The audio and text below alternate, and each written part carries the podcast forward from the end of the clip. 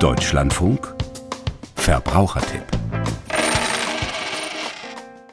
Sobald die Temperaturen es zulassen, zieht es viele in die Gärten oder auf die Balkone. Da wird gepflanzt, getopft, umgetopft, gesägt oder auch Holz gestapelt.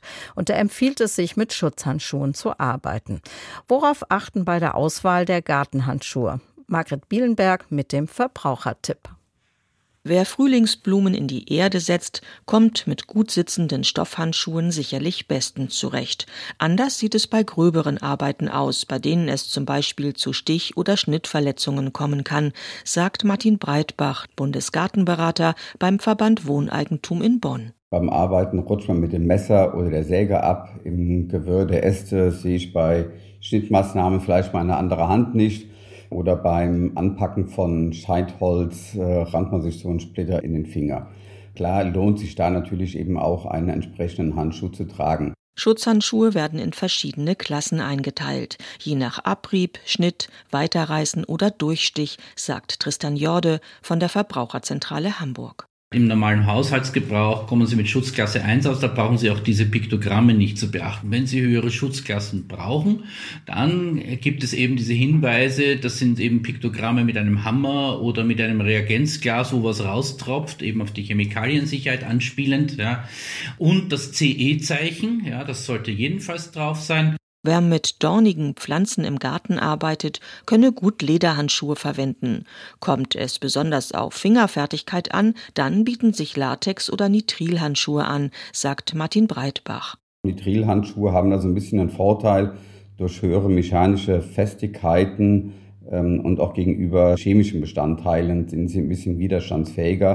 Ein Gartenhandschuh, der für alle Verwendungszwecke passt, gibt es nicht, sagt Martin Breitbach. Er empfiehlt, sich individuell beraten zu lassen.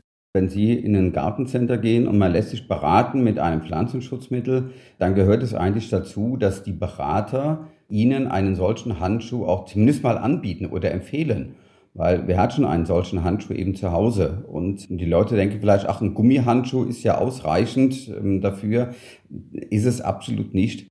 Allerdings müsse man wissen, dass auch empfohlene Arbeitshandschuhe eventuell allergieauslösende oder krebserregende Stoffe beinhalten könnten, sagt Tristan Jorde. Es wären zu nennen bei diversen Kunststoffen Weichmacher, es wären zu nennen vor allem bei schwarzen Kunststoffen und Gummis die sogenannten PAKs, polyzyklische aromatische Kohlenwasserstoffe, die sehr, sehr problematische Stoffe sind, aber schon beim banalen Leder, das unter Umständen chrom gegerbt ähm, in den Handel kommt, können Sie da sich schon Hautprobleme einhandeln. Potenziell betroffen ist, wer damit lange arbeitet. Das Problem sei, dass es zwar Kennzeichnungen auf den Handschuhen gebe, aber kaum Kontrollen, so der Verbraucherschützer. Diese Sachen werden vom Erzeuger oder Händler selber angebracht und da existieren kaum Kontrollen oder jedenfalls viel zu wenige. Das heißt, es wird immer wieder auch festgestellt, dass da Labels da sind, die aber sozusagen dann nicht dem entsprechen, was man da in der realen Welt vor sich hat. Wer auf Nummer sicher gehen möchte, könne sich beispielsweise beim Umweltbundesamt informieren, ob bestimmte Materialien schadstoffhaltig sind. Außerdem bietet die Bundesanstalt für Arbeitsschutz und Arbeitsmedizin und auch die deutsche gesetzliche Unfallversicherung zum Beispiel Informationen zur richtigen Verwendung von Schutzhandschuhen.